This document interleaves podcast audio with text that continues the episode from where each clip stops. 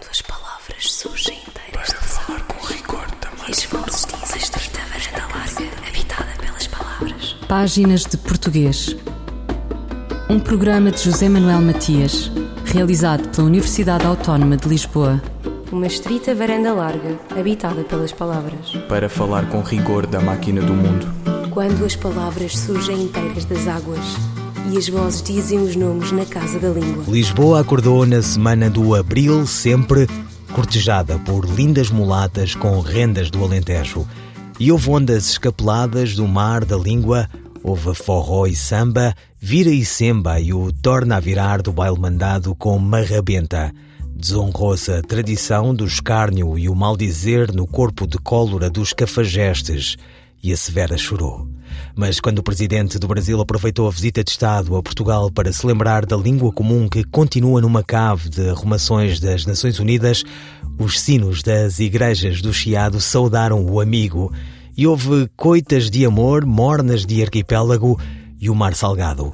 Ficou decretado que chegará o dia em que Leonor, pela verdura, a esferográfica de prata e o sainho de chamalote anunciará que mudou de vida com a língua dos sete mares a ser adotada pelas Nações Unidas como idioma oficial e de trabalho.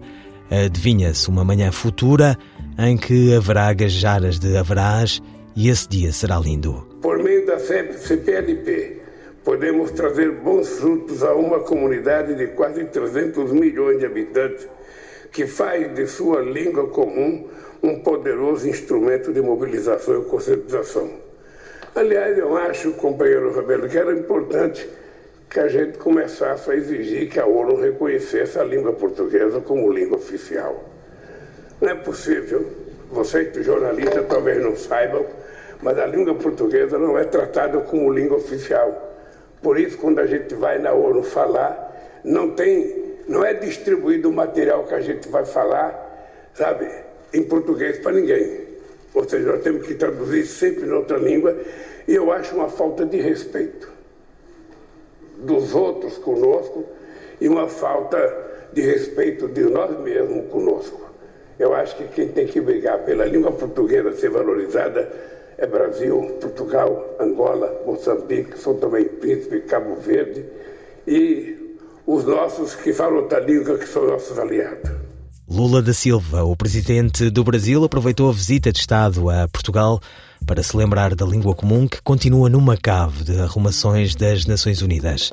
No desejo à afirmação política da língua portuguesa como língua oficial das Nações Unidas, há todo um saber fazer que urge aprofundar e que implicará os países da CPLP. A opinião da professora Margarita Correia sobre as declarações do Lula. Nada é tarde quando o amanhã desponta. Esta posição do Brasil não peca por tardia e uh, não peca por tardia na, nem em relação ao Brasil, nem em relação à CPLP.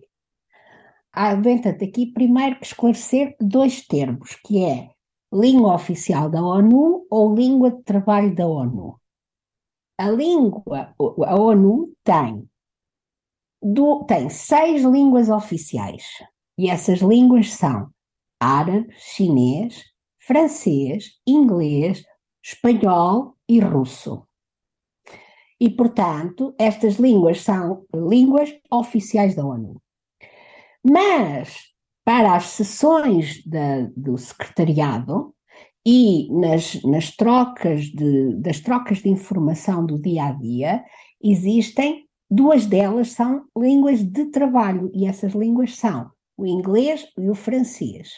E aquilo que, que se diz é que, de acordo com a Resolução 68-268, pode ser usado um máximo de três línguas oficiais para o trabalho uh, da Assembleia Geral, tá?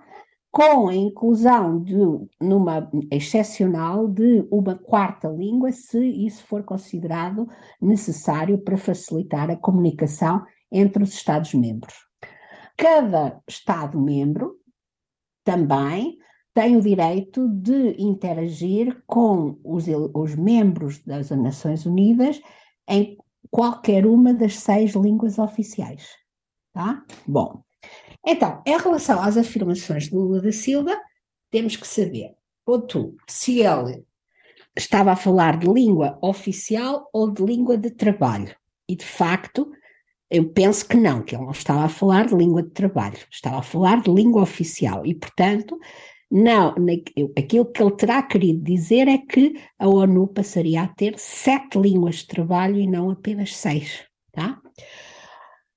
No entanto, uh, existe um terceiro termo que entra nesta discussão, que é o termo língua de documentação.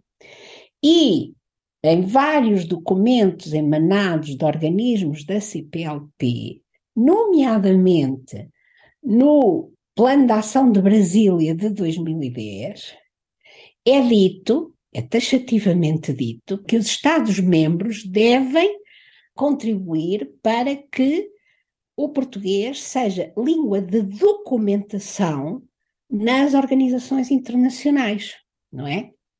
E essa língua de documentação, eu não encontro o conceito definido em textos de, de, de política linguística ou de uh, sociolinguística, mas presumo que seja, que tenha a ver com aquilo que o Lula usou nas suas palavras, porque aquilo que ele disse foi que quando um representante de um Estado de língua oficial portuguesa pretende distribuir documentação entre os restantes membros, tem que mandar traduzir todos os documentos para outra língua e não os pode distribuir em língua portuguesa.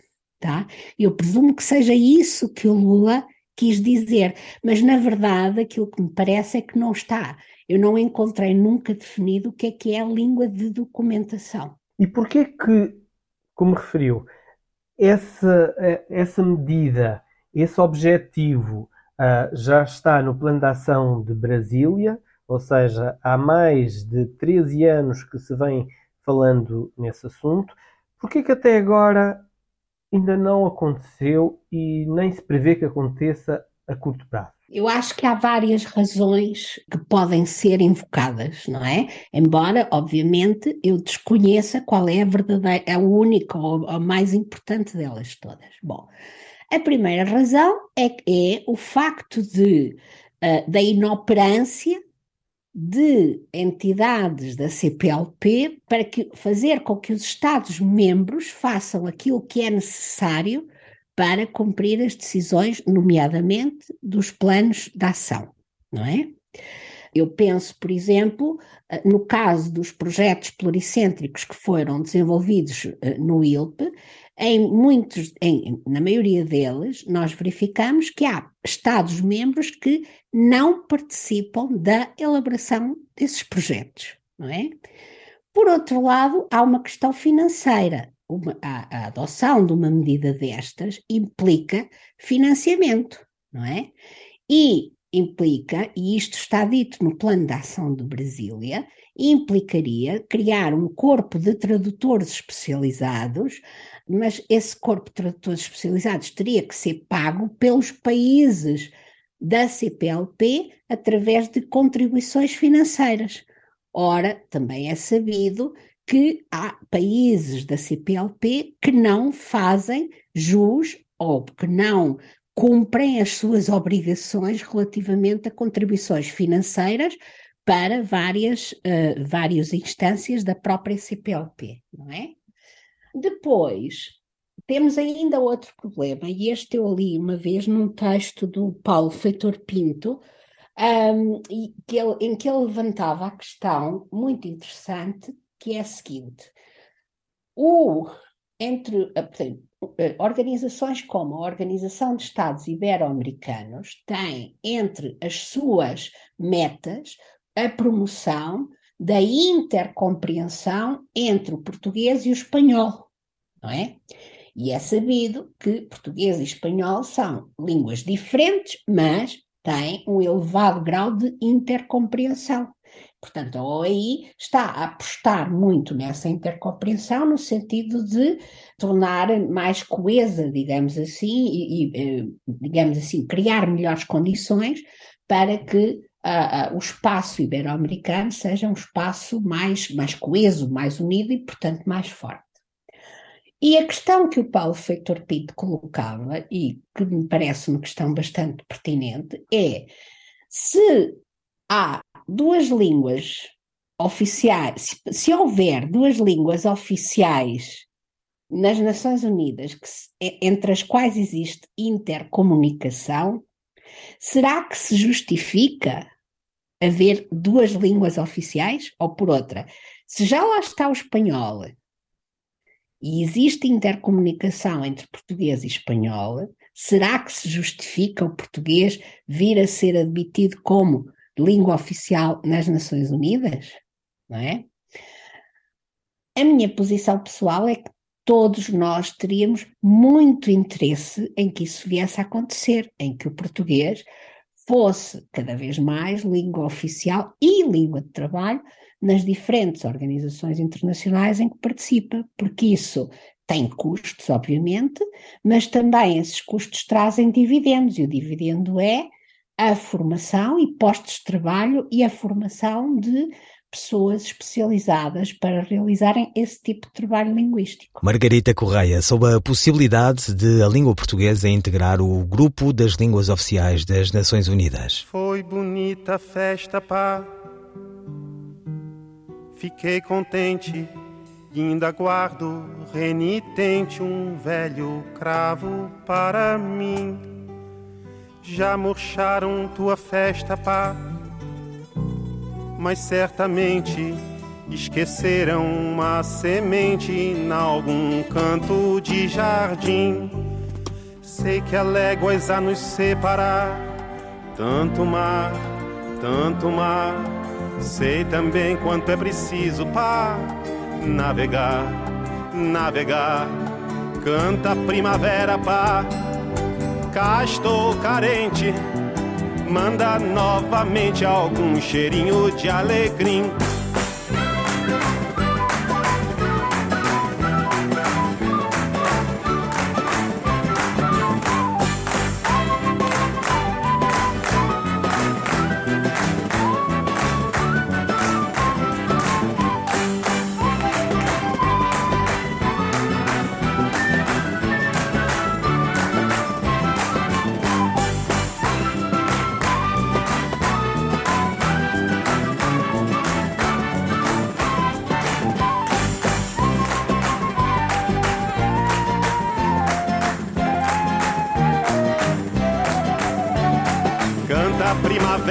Paga, estou carente. Manda novamente algum cheirinho de alegria. Tanto Mar, de Chico Buarque, que recebeu em Lisboa o Prémio Camões, um atraso de quatro anos porque um inominado se recusou a assinar o diploma. Tanto Mar é a canção do Chico a assinar do Brasil à festa portuguesa do 25 de abril de 74 quando o seu país ainda vivia sob a bota da ditadura militar. Fulgurações do nosso idioma. O que será a translinguagem em português? Não é uma pergunta da canção de Chico Buarque. Adelaide Mendes diz-nos o que é. A vida contemporânea é marcada pelo movimento acelerado de mudanças em todos os âmbitos da vida social, assim como as sociedades em que habitamos são cada vez mais complexas, multiculturais e multilingües. As fronteiras entre as nações e continentes tornaram-se fluidas, especialmente com o advento da internet e das trocas e trânsitos intensos de informações proporcionadas pelas tecnologias digitais. Além disso, os movimentos de migração em todo o globo hibridizam povos, culturas e línguas, alterando as formas tradicionais de se compreender a interação entre os sujeitos e o mundo. No campo da pesquisa em linguagem, cada vez mais especialistas vêm se dedicando ao estudo das variadas formas de interação entre as pessoas em diferentes esferas de comunicação em ambientes físicos e digitais. Nesse contexto, o conceito da translinguagem, oriundo do inglês translanguaging, ajuda-nos a compreender as práticas de linguagem e os modos como os sujeitos contemporâneos transitam entre línguas, construindo seus repertórios linguísticos de acordo com seus interesses de comunicação e de representação no mundo. Assim, a translinguagem não significa apenas o contato ou a alternância entre línguas, mas a estratégia de interação de sujeitos bi, multilingües que selecionam e combinam recursos de seus repertórios para se comunicar. Nesta semana, participei de uma sessão de defesa de tese de doutorado na qual um jovem pesquisador explorou o conceito de translinguagem para compreender as interações entre sujeitos multilingües através das redes sociais, como o Facebook. Entre os exemplos, ele mostrou como um jovem nigeriano mesclava inglês, yorubá e pidgin, e um outro, oriundo de Bangladesh, alternava o bengali e o inglês para atingirem os seus objetivos comunicativos. O trabalho também ressaltou o potencial desse conceito para interpretarmos variados fenômenos de trânsito entre linguagens no mundo contemporâneo, inclusive entre as normas de uma mesma língua. Lembrei-me, então, que um dos meus alunos trouxe para a sala de aula de estágio um post que ele havia copiado de uma rede social e que mostrava a interação entre jovens brasileiros, guineenses e angolanos. Eles brincavam de translinguar entre as normas do português, já que os jovens africanos estudam no momento no Brasil. Um deles disse que, quando como muamba de galinha, estou a comer muamba, mas quando como feijão, arroz e bife, estou comendo com sabor de Brasil. Aproveitei para discutir com a turma o fato de que as variedades do português, especialmente do Brasil e dos Palop, são marcadas por processos diversos de translinguajamento.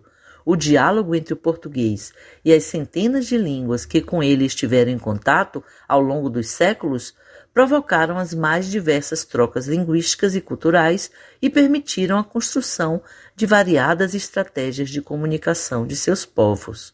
Se pensarmos bem, talvez a língua do futuro seja a translinguagem. Translinguagem em português a crónica de Edleis Mendes. Quantas palavras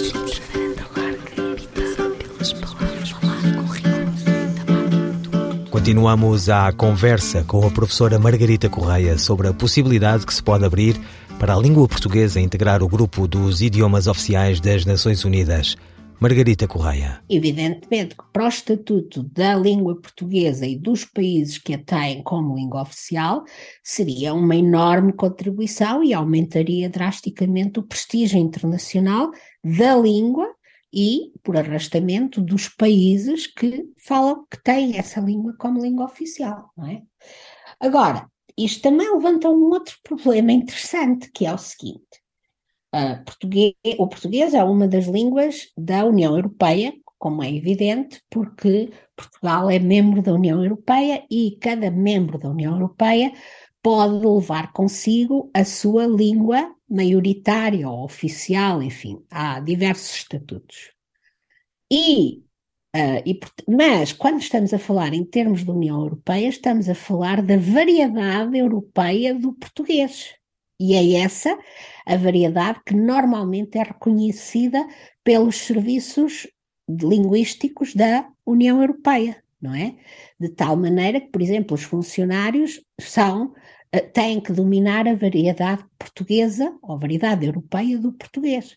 Nas Nações Unidas, aí de certeza que não, não é? Porque aí teria que ser reconhecida qualquer variedade de qualquer país representante que tenha a sua variedade codificada numa perspectiva efetivamente pluricêntrica e acabando com esta guerrilha que existe entre as variedades portuguesa e brasileira e a velha discussão de quem é que é dono da língua. Neste caso, depois deste, deste discurso, em que temos o presidente Lula da Silva a dizer que os países da CPLP têm que brigar pela língua portuguesa na ONU, acredita que vamos ver mesmo os países da CPLP, Portugal, Angola, Moçambique, São Tomé, São Tomé e Príncipe, Cabo Verde, Timor, nesta briga?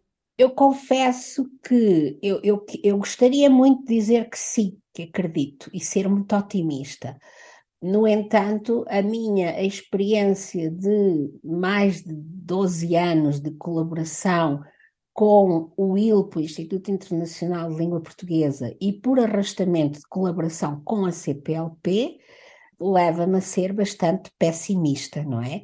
E eu espero profundamente estar enganada, espero profundamente ter que me retratar publicamente deste meu pessimismo, mas eu estou profundamente pessimista. Aliás, como uh, referiu o ILP, não, não deveria o ILP estar aqui à frente desta briga? Claro que sim, claro que sim. No entanto, é muito curioso porque a própria CPLP tem duas entidades cujas uh, missões se sobrepõem de alguma maneira e que, apesar das tentativas de tornar essas, uh, digamos assim, a missão de cada uma dessas entidades diferente da outra e complementar, a verdade é que muitas vezes na documentação nós encontramos sobreposição, não é? E essa entidade, esta segunda entidade que eu estou a falar, é a Direção da Ação Cultural e Língua Portuguesa, que foi criada na década de 2010, não posso precisar o ano, mas foi criada na década de 2010, sendo que o ILP foi criado ou foi imaginado em 1989. Portanto, na minha perspectiva, eu não entendo muito bem porque é que a CPLP tem, neste momento, duas entidades internas, o ILP e esta Direção da Ação Cultural e Língua Portuguesa, um, que falam, portanto, que têm missões sobrepostas, não é? Em que existe alguma sobreposição das respectivas missões.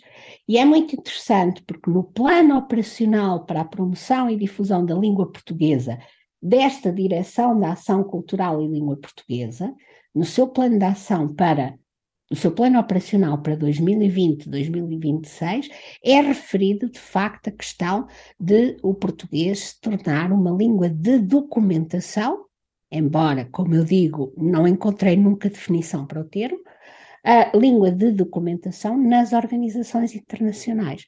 Portanto, eu acho que há alguma confusão não sei se os países estão de facto interessados nisto ou não. Quer dizer, eu não sei se todos os países da CPLP estão muito interessados na promoção e difusão da língua portuguesa, não é? E, sobretudo, digamos que a minha experiência me faz ser pessimista em relação à forma como estas coisas funcionam.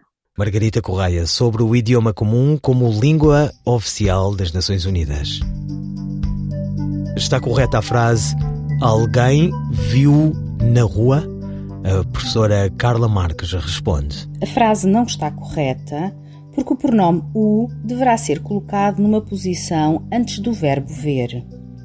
O pronome átono o, também designado pronome clítico, é colocado habitualmente após o verbo em posição dita enclítica. É o que acontece na frase ele viu-o na rua. Todavia, há determinados contextos e determinadas palavras que atraem os pronomes para antes do verbo, isto é, para uma posição proclítica. É o caso de certos advérbios como bem, mal, ainda ou já, que levaria a frase à forma ele bem o viu na rua ou ele mal o viu na rua. Também os pronomes indefinidos, como todo, tudo, alguém ou outro, atraem o pronome átono para antes do verbo. Por isso diremos todos o viram na rua ou, no caso da nossa frase inicial, alguém o viu na rua. Carla Marques, linguista.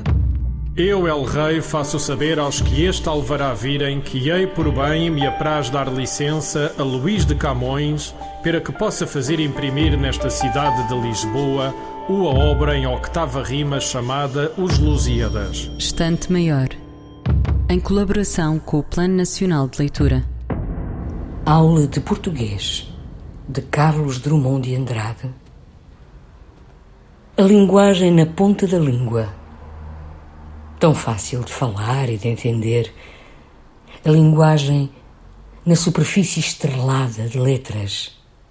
Sabe lá o que ela quer dizer. Professor Carlos Góis, ele é quem sabe e vai desmatando o Amazonas de minha ignorância. Figuras de gramática, equipáticas, atropelam-me, aturdem-me, sequestram-me. Já esqueci a língua em que comia, em que pedia para ir lá fora, em que levava e dava pontapé. Língua. Breve língua entrecortada do namoro com a prima. O português são dois. O outro, mistério. Aula de Português, um poema do brasileiro Carlos Drummond de Andrade, pela voz da atriz Maria Henrique. Ouviram páginas de português as despedidas de José Manuel Matias, Luís Carlos Patraquim, Miguel Roque Dias e Miguel Van der Kellen. Quando as palavras surgem inteiras de falar com rigor também. E as vozes dizem estreita varanda larga, habitada pelas palavras. Páginas de Português. Um programa de José Manuel Matias, realizado pela Universidade Autónoma de Lisboa. Uma estrita varanda larga, habitada pelas palavras. Para falar com rigor da máquina do mundo. Quando as palavras surgem inteiras das águas e as vozes dizem os nomes na casa da língua.